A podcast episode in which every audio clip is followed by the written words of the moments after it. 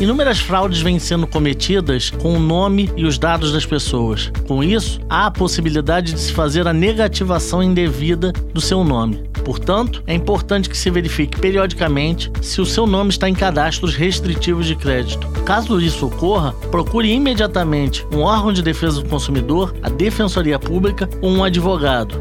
Eu sou Leonardo Rocha, procurador da UERJ, e você ouviu Direito e Companhia. Fique ligado na programação da Rádio UERJ.